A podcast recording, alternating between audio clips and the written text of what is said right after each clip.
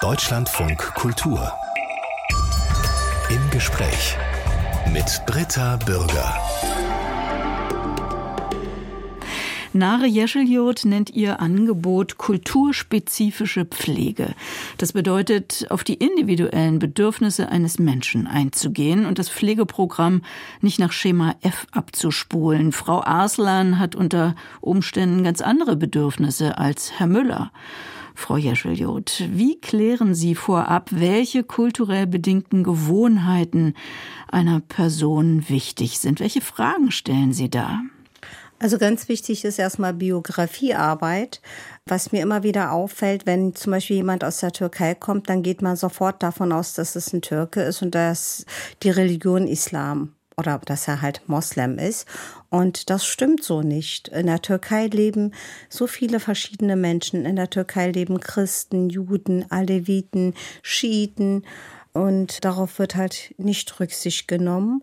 Und deshalb ist Biografiearbeit das A und O. Wenn wir einen Patienten aufnehmen, als erstes fragen wir halt, was seine Gewohnheiten sind, was seine Muttersprache ist ob er eine religiöse Zugehörigkeit hat, ob er es möchte, dass wir es in der Pflege umsetzen. Mhm. Das ist ganz wichtig und kulturspezifische Pflege ist nicht was für Migranten, sondern das ist eine individuelle Pflege, die jeder Pflegebedürftige benötigt. Und auch nicht alle Christen sind fromme Christen oder äh, feiern Weihnachten oder fasten Ostern um damit wir nicht alle Menschen gleich behandeln, müssen wir sie individuell nach ihren Bedürfnissen behandeln. Das ist eigentlich auch das, was sich jeder äh, und jede ja. wünschen würde. Vielleicht können Sie aber solche kulturell bedingten Gewohnheiten gleich mal ganz konkret beschreiben, am Beispiel der Körperpflege. Das ist vielen, glaube ich, gar nicht bewusst, dass es da sehr große Unterschiede gibt. Ja, ich kann nur ein Beispiel von mir geben. Mein erster Beruf ist ja Krankenschwester und ich habe Pflege so gelernt, dass man Waschschüssel nimmt und den Patienten wäscht. Einmal für oben, einmal für unten. Und als ich Detamit gegründet habe und die erste Migrantin selber gepflegt habe, habe ich einen Waschschüssel genommen und einen Waschlappen und wollte die Patientin waschen. Und sie war total empört über mein Verhalten und fragte mich, was ich mit ihrer Teigschüssel mache und warum ich ihren Küchenlappen da habe. Und ich stand ratlos da und äh, hm. ja, ja, dann, wie wollte sie gewaschen werden? Dann hat sie mich erstmal zurechtgewiesen. Dann musste ich das zurücklegen und dann habe ich sie aus dem Bett rausgeholt, in den Rollstuhl gesetzt. Dann bin ich mit ihr ins Bad gefahren. Und dann hat sie das Wasser laufen lassen. Und da ich so ein Ökotyp bin, Wasser sparen, habe ich natürlich äh, dem Waschbecken den Stöpsel raufgemacht und habe erstmal das Wasser dort laufen lassen. Da war sie wieder verärgert über mich und fragte mich, was ich eigentlich vorhabe. Ich habe gesagt, ich möchte sie waschen. Dann hat sie den Deckel aufgemacht und hat sich erstmal gewaschen, was für mich sehr fremd war. Sie hat erstmal das Wasser so dreimal in die Nase hochgezogen, dann hat sie den Mund ausgespült, dann hat sie ihre Ohren gewaschen, dann hat sie die feuchte Hand auf den Kopf, die Haare runtergemacht und dann hat sie ihre Hände gewaschen bis zum Ellenbogen. Ich habe nur erstaunt zugeguckt. Und bis dahin wusste ich nicht, dass es ein Waschritual ist, ein religiöses Waschritual, weil ich zu Hause nicht so erzogen worden bin und meine Sozialisation war in Deutschland und die Integration ist auch in Deutschland und diese Kultur war mir fremd gewesen. Mhm. Und durch diese Fettnäpfchen, die ich getreten bin, habe ich dann gelernt, dass wir Biografiearbeit machen müssen und individuell jeden Patienten befragen müssen, wie möchte er gewaschen werden. Das ist ja interessant, dass Sie haben von Ihren Patientinnen gelernt und nicht denen irgendwas beigebracht. Nein, ne? es gab auch damals keine Lehrbücher und ich habe ja Krankenschwester gelernt. Wir haben auch keinen Unterricht gehabt, wo es darum ging, andere Kulturen ist eine andere Form der Versorgung und der Pflege. Mhm. Wir haben Pflege nach Juchli und Krowinkel gelernt, wie man Patienten wäscht, worauf man achtet. Aber da gab es diesen Spaten individuelle, kulturspezifische Pflege gab es nicht. Gibt es das inzwischen in der Ausbildung? Inzwischen geht man mehr darauf ein, sagt transkulturelle Pflege, kultursensible Pflege. Also man geht mittlerweile darauf ein. Aber in der Zeit, wo ich Data mit gegründet habe, war das ein Fremdwort gewesen. Kulturspezifisch zu arbeiten, das bedeutet ja auch zu gucken, wie Krankheiten in den unterschiedlichen Ländern benannt und ja. angesehen werden. Also in anderen Kulturkreisen wird über Krankheiten häufig ja nicht so direkt gesprochen wie bei uns. Also auch die Aufklärung über Demenz zum Beispiel, habe ich auf ihrer Homepage auch gelesen, äh, ist in der Türkei 20 Jahre später losgegangen als in Deutschland. Und man spricht vielleicht am ehesten, das kenne ich selber auch zum Beispiel aus Griechenland, man spricht da nicht über Demenz, sondern über Alzheimer. Dieser Begriff hat sich irgendwie durch, durchgesetzt, genau, etabliert. Aber man redet sonst eher drumherum und stellt das so als Vergesslichkeit dar. Naja, das ist ja so, diese Begrifflichkeit Demenz ist ein Wort, was in dem Wortschatz in der Türkei nicht gibt. Mhm. Und ähm, es ist auch so, Krankheiten haben in anderen Ländern, in anderen Kulturen einen ganz anderen Namen. Und ich habe ja ein Interview gemacht mit meinen Patienten und hatte die halt befragt, ob in der Familie jemand gibt, der Demenz hat. Und alle meine Fragen wurden mit Nein beantwortet. Alzheimer gab es einzelne und dann habe ich gefragt, gibt es in Ihrer Verwandtschaft Menschen, die Bunak sind? Weil Bunak ist ein Wort für Vergesslichkeit, Altersvergesslichkeit und die Symptome von Bunak sind genau die Symptome von Demenz, wie es beginnt und wie es endet. Und ähm, dann war es total interessant, dass plötzlich so viele Leute in der Verwandtschaft Menschen hatten, die Bunak waren, mhm. aber keinen, der Demenz ist. Und ja, oder auch so Redewendungen wie das Gehirn wackelt. Ja. Ne? Ist ja ein und, Bild eigentlich, ja, genau für das, was wir mit ja. diesem Fachbegriff bezeichnen. Oder auch, es ist gerade in Islam, es ist ja sehr verbreitet, dass man, äh, auch im Christentum eigentlich, dass man für die Sünden, die man auf dieser Erde gemacht hat, auch teilweise sie hier auf der Erde büßen muss. Und ähm, Bunak war immer jemand gewesen, der ganz viel Sünden hatte und es büßen muss. Ich kann mich noch erinnern, aus dem Sozialumfeld von meinen Eltern, dass man gesagt hat, komisch, wir dachten immer, das ist ein guter Mensch. Aber was hat er wohl verbrochen, mhm. dass er Bunak ist? Also Krankheit ist auch Sünde ja. und Schicksal. Genau, Schicksal, Sünde.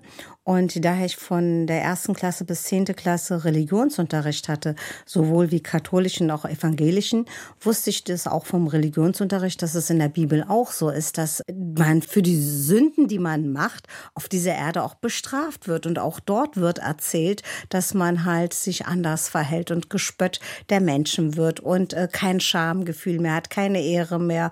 Und in Islam wird das genauso vertreten. Und so wird man auch erzogen als Kind. Nare Jescheljot und ihr Konzept der kulturspezifischen Pflege. Nare Jescheljot ist 1967 in der Stadt Sivas in Zentralanatolien auf die Welt gekommen, in einer kurdisch-alevitischen Familie. Und als sie vier war, sind die Eltern mit ihr nach Deutschland gegangen, nach West-Berlin. Beginnen Ihre Erinnerungen in Berlin oder erinnern Sie sich auch an etwas aus Ihrer Kindheit in Sivas? Ich erinnere mich auch an meine Kindheit bei uns im Dorf und ich habe ganz klare Erinnerungen, was meine äh, Kindheit. Was leuchtet da gerade auf? Also ich weiß, dass ich immer, wir hatten einen Nachbar und die hatten einen Hahn gehabt, der hat immer auf kleine Kinder ist er mal losgegangen. Diesen Hahn kann ich nicht vergessen. Und dann hatte meine Eltern so einen Kangalhund und wir sind auf den Hund geritten. Also was wir mit dem Hund gemacht haben, daran kann ich mich erinnern. Mhm. Der Vater, ein klassischer Gastarbeiter, wo hat er in Berlin gearbeitet? Im Auguste-Victoria-Krankenhaus als ah, ja. Postbote. Aha, also ja. da hatten Sie einen Bezug zum Krankenhaus. Naja, meine Eltern wollten auch, dass ich Krankenschwester werde. Ah ja, und die Mutter?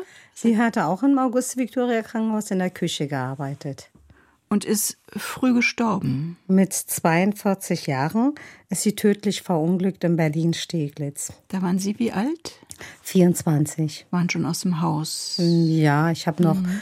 bei meinen Eltern gewohnt, hatte mhm. aber schon meine Ausbildung und war selbstständig. Also stand auf eigenen Füßen. Welche Rolle spielte der alevitische Glaube, die alevitische Kultur in Ihrer Familie? Wie hat sie das geprägt? Na, das hat mich so geprägt, dass zum Beispiel meine Eltern gesagt haben, es gibt einen einzigen Gott und ich soll an katholischen Religionsunterricht dran teilnehmen. Da kann man nichts Falsches lernen. Und die haben das eher als Ethikunterricht bewertet. Und äh, wir wurden so erzogen, dass wir keine andere Religion minder bewerten dürfen, weil das ist sonst Gotteslästerung. Und äh, wir dürfen auch uns nicht über den anderen Menschen stellen, weil äh, der Gott hat uns alle gleich geschaffen. Sie sagen wir, waren da Geschwister? Ja, ja, ich habe ja noch eine Schwester und zwei Brüder. Also Ethik und Sozialverhalten standen im Vordergrund unserer Erziehung. Natürlich hat meine Mutter auch immer gesagt, dass Sünden auf dieser Erde bestraft werden. Und wenn man zu viel Sünden hat, dann, dann wird man Bunak und äh, man soll keine Sünden begehen. Aber äh, in Alevitentum ist es auch so, wenn wir fasten, werden wir nicht um unsere Sünden erleichtert, sondern das Fasten tun wir für uns. Vorrangig ist, was tun wir für Gottes Geschöpfe und nicht für uns. Auch mhm. wenn wir beten, tun wir das für uns. Und das Sozialverhalten und die, die nächste Liebe steht im Vordergrund. Das ist auch der Grund, warum ich eine Hospiz gegründet habe. Das ist die nächste Liebe. Mhm, da gehe ich nachher noch mal näher drauf ein, auf diese Hospizarbeit. Ich würde gern kurz bei dem Biografischen bleiben, diesem Westberlin in den 70er Jahren. Gastarbeiterfamilie, in was für einer Welt, vielleicht auch Parallelwelt sind Sie da aufgewachsen? Also erstmal möchte ich was ganz, eine ganz wichtige Erinnerung von mir mitteilen. Das war so 1971 oder 72. 71 sind wir nach Deutschland gekommen. 72 September sind wir morgens aufgestanden und auf der Straße waren Möbeln. Auf der Straße waren Schmuckkisten und ah, die ganze Straße war voller Möbeln, Kleidung und ähm, das war für uns Deutschland gewesen. Alles liegt auf der Straße. Ja, aber was war das jetzt? Flohmarkt, Sperrmüll? Nein, das war, in Berlin gab es damals Sperrmülltage. Ja. Und da konntest du alles auf die Straße stellen. Mhm. Und irgendwann hat die BSR das abgeholt. Mhm. Das ist so eine ganz lustige Erinnerung, woran ich mich halt erinnern kann. Wo war das? Neukölln? Kreuzberg? In Neukölln war das. Mhm. Berlinstraße. So, zu meiner Biografie. Ich bin hier zur Vorschule gegangen, zur Grundschule und nach der Grundschule wurde ich auf die Hauptschule geschickt. So ging es vielen Kindern der Gastarbeiter, weil unsere Eltern wollten zurückgehen. Man hat gar nicht unsere Zukunft ernst genommen, weil es hieß, die Eltern gehen sowieso zurück. Die werden ihre Ausbildung in ihrem Heimatland machen. Deswegen, obwohl ich ein Real Empfehlung hatte, bin ich auf die Hauptschule gekommen. Obwohl ich dort nicht hin wollte, bin ich halt geblieben, weil das Schulamt gesagt hat, Hauptschule. Und in der Hauptschule wusste ich, dass ich mir zu schade bin für die Schule. Ich habe immer gesagt, dass ich mehr kann. Und wir hatten mal einen Aufsatz geschrieben, da ging es um unsere Zukunft. Und ich hatte dann meinen Aufsatz geschrieben, dass ich nach der Hauptschule meinen Realabschluss nachhole, eine Ausbildung zur Krankenschwester mache, Abitur und dann werde ich studieren. Mein Klassenlehrer Wolfgang Fink hat denn meinen Aufsatz laut vorgelesen und hat mich ausgelacht vor der Klasse und hat gesagt, ja, das ist nahe Zukunft der hat mich richtig bloßgestellt vor der ganzen Klasse.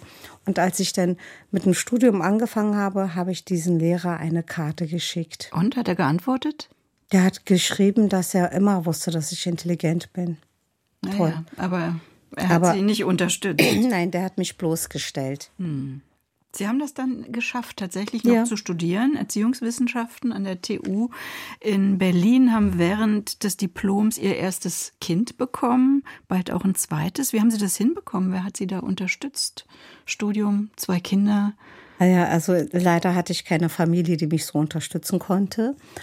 Mein Mann und ja, ich wenn man die Kinder im Leben als eine Bereicherung sieht, dann sind Kinder auch Bereicherung. Ich habe noch nie im Leben gedacht, auch in der Uni, als ich schwanger war, war das für mich kein Grund, die Uni abzubrechen, weil ein Kind zu kriegen ist ein Reichtum. Hm. Es ist was Wunderschönes und kein Hindernis.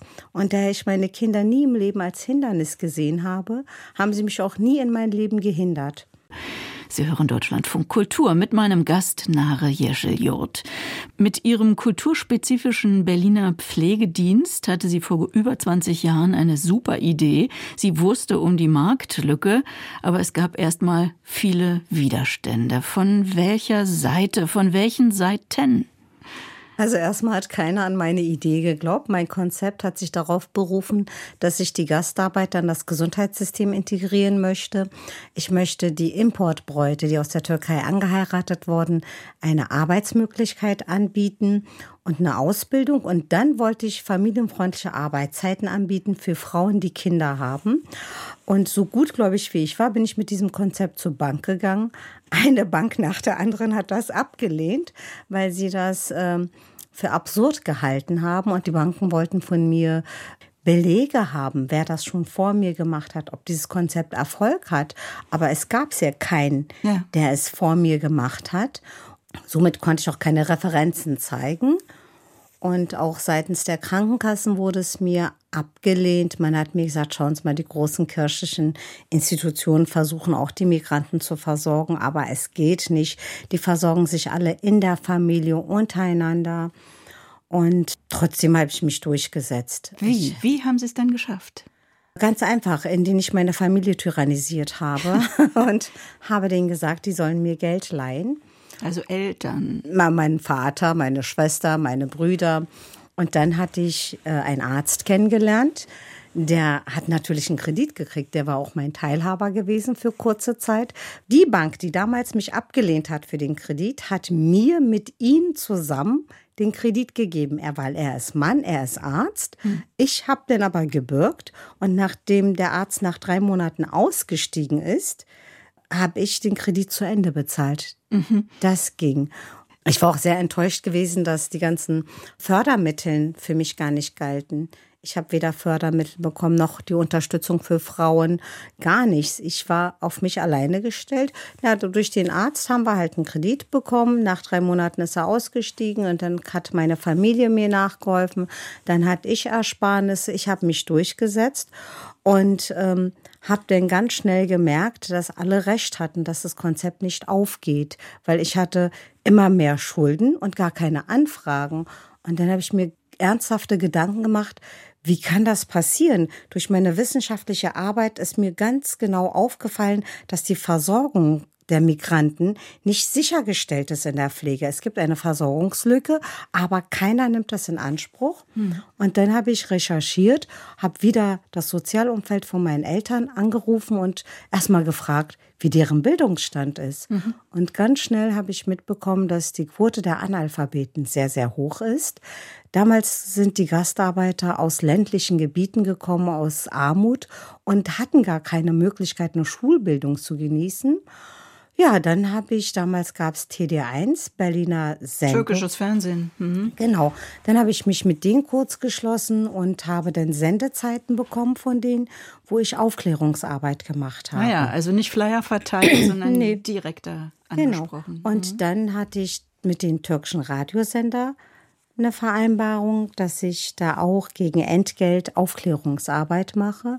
Sie an, schon nach den ersten Fernsehprogrammen, wo ich die Aufklärungsarbeit gemacht habe und auch Werbung gestartet habe, fing das Geschäft auch an zu laufen. Mhm. Egal welches Problem sich vor Ihnen aufbaut, anscheinend haben Sie immer im Blick, äh, dass Sie nicht die Einzige sind, die vor bestimmten Schwierigkeiten steht. Also Beispiel die Situation, alleinerziehend zu sein. Ihre mhm. Ehe hat nämlich das nicht ausgehalten, diese ganzen Schulden und ja. Äh, Findungsphase. Sie waren alleinerziehend mit zwei kleinen Kindern, haben dann eben gezielt auch Mitarbeiterinnen gesucht, die auch alleinerziehend sind. Genau. Hat das äh, funktioniert? Also in der Pflege ist doch eine enorme Flexibilität gefragt. Patientinnen brauchen auch nach 15 Uhr Hilfe. Naja, es ist ja so, ähm, leider leben wir in in einer Gesellschaft oder weltweit ist es so, dass alleinerziehende Mütter so behandelt werden, als wären sie schwerst behindert. Ich finde, alleinerziehende Mütter koordinieren ihr Leben wesentlich besser und haben alles besser im Griff als andere Menschen. Und Kinder zu haben ist keine Behinderung, sondern es ist einfach eine Familie. Und äh, ich habe ja bei mir auch selber gesehen, dass meine Kinder keine Hindernisse sind. Natürlich war das erstmal schwer, mit dem Patienten, dass ich gesagt habe, nein, wir pflegen Sie nicht um 6 Uhr morgens. Dann habe ich mit dem Patienten geredet, habe gesagt, schauen Sie mal, wenn Sie zulassen, dass wir morgens um 7 Sie waschen, dann kann ich die Frau einstellen. Sie kann dann ihr Kind in die Kita bringen und anschließend Sie waschen. Ich habe den Spieß umgedreht. Ich habe dem Patienten, die Pflege wollten, erstmal klargemacht, wie wichtig deren Position ist und mhm. was sie mit ihrer Entscheidung bewirken können, ja. dass eine Frau arbeiten geht. Und die Patienten fühlten sich wertgeschätzt und hatten auch das Gefühl, sie können mitentscheiden. Und das hat ganz gut geklappt. Man muss mit den Menschen reden und auch den Hintergrund erklären, warum nicht um 6 Uhr morgens, sondern erst um 7 Uhr. Und mein Erfolg habe ich einfach dem zu verdanken, dass ich alleinerziehend war. Dadurch bin ich nicht Workaholic geworden und dass ich ohne Vorurteile Menschen eingestellt habe. Ich habe Menschen eingestellt, die geringe Schulbildung hatten. Ich habe die zur Schule geschickt, zu Deutschkurs geschickt. Ich habe die zu einer Ausbildung für Fachkraft geschickt mhm. bei vollem Gehalt weil ich der Meinung bin, bevor ich Spitzensteuersatz zahle, zahle ich lieber die Frauen fair aus und bei vollem Gehalt eine Ausbildung zu machen. Was Sie beschreiben, auch wie Sie pflegen, dieses ganze Konzept der kulturspezifischen Pflege, da drängt sich ja die Frage auf, äh, wie rechnet sich das? Also es braucht ja viel mehr Zeit, diese Biografiearbeit, die Sie beschrieben haben, dieses, äh, diese Waschvorgänge, viel mehr Zeit, als normalerweise in der Pflege eingeplant ist. Zumindest habe ich dieses Bild, dass Pflegepersonal, das Hauskrankenpflege betreibt, extrem getaktet ist und wirklich nur drei Minuten für das und vier Minuten für das hat? Also erstmal schreibt uns die Pflegeversicherung nicht vor, wie viele Minuten wir brauchen für die Körperpflege. Ich persönlich finde das ein Unding, dass immer geheult wird, dass es keine Zeit in der Pflege gibt. Es gibt genug Zeit in der Pflege. Wir werden sehr gut bezahlt in der Pflege durch die Pflegeversicherung und Krankenkassen. Das ist die Habgier jeder einzelnen Unternehmers, ob er den Heim leitet oder einen Pflegedienst leitet oder sonst für eine Pflegeeinrichtung. Es gibt genug Zeit. Unsere Patienten werden nicht nach diesen Taktzeit Fenster gepflegt, sondern so, wie sie es halt benötigen. Natürlich haben wir auch unsere Grenzen, damit das halt nicht übertrieben wird. Aber im Ganzen reicht die Zeit vollkommen aus. Die Pflegeversicherung hat das sehr gut bemessen. Leider mischt sich die Pflegeversicherung und die Kostenträger nicht ein, wie viel Zeit der Geschäftsführer oder die Geschäftsführerin ihren Pflegekräften geben für die Pflege des Patienten. Nare Jescheljot, Ihr Pflegedienst Detamed beschäftigte äh, zuletzt so um die 300 Mitarbeitende und sie hat das Ganze ja als Unternehmerin umgewandelt in ein Franchising-Projekt. Mit dem Hospiz IPEC hat sich Nare Jescheljod einen weiteren Traum erfüllt. 2019 eröffnet im brandenburgischen Marlow südlich von Berlin. IPEC, das war der Name ihrer Mutter. Genau. Warum haben Sie das nach ihr benannt? Weil meine Mutter ist mit 42 tödlich verunglückt und sie hat uns sehr gut erzogen. Sie hat uns sehr sozial erzogen und fair erzogen. Sie hat es verdient, ein Andacht zu bekommen. Ja. Sie haben das ist, um Abschied nehmen zu können. Also nachdem ich die Hospiz gegründet habe, konnte ich endlich Abschied nehmen von meiner Mutter, weil ah, ja. sie tödlich verunglückt ist, konnten wir nie Abschied nehmen und wir standen vor vollendete Tatsachen. Abschied nehmen ist ganz, ganz wichtig. Und wenn man keinen Abschied nimmt, das quält jemanden jahrelang, jahrzehntelang. Also bei mir war das fast 28 Jahre. Und mit Bau der Hospiz konnte ich endlich Abschied nehmen von meiner Mutter und hatte auch das Gefühl, sie ist, liegt im Frieden.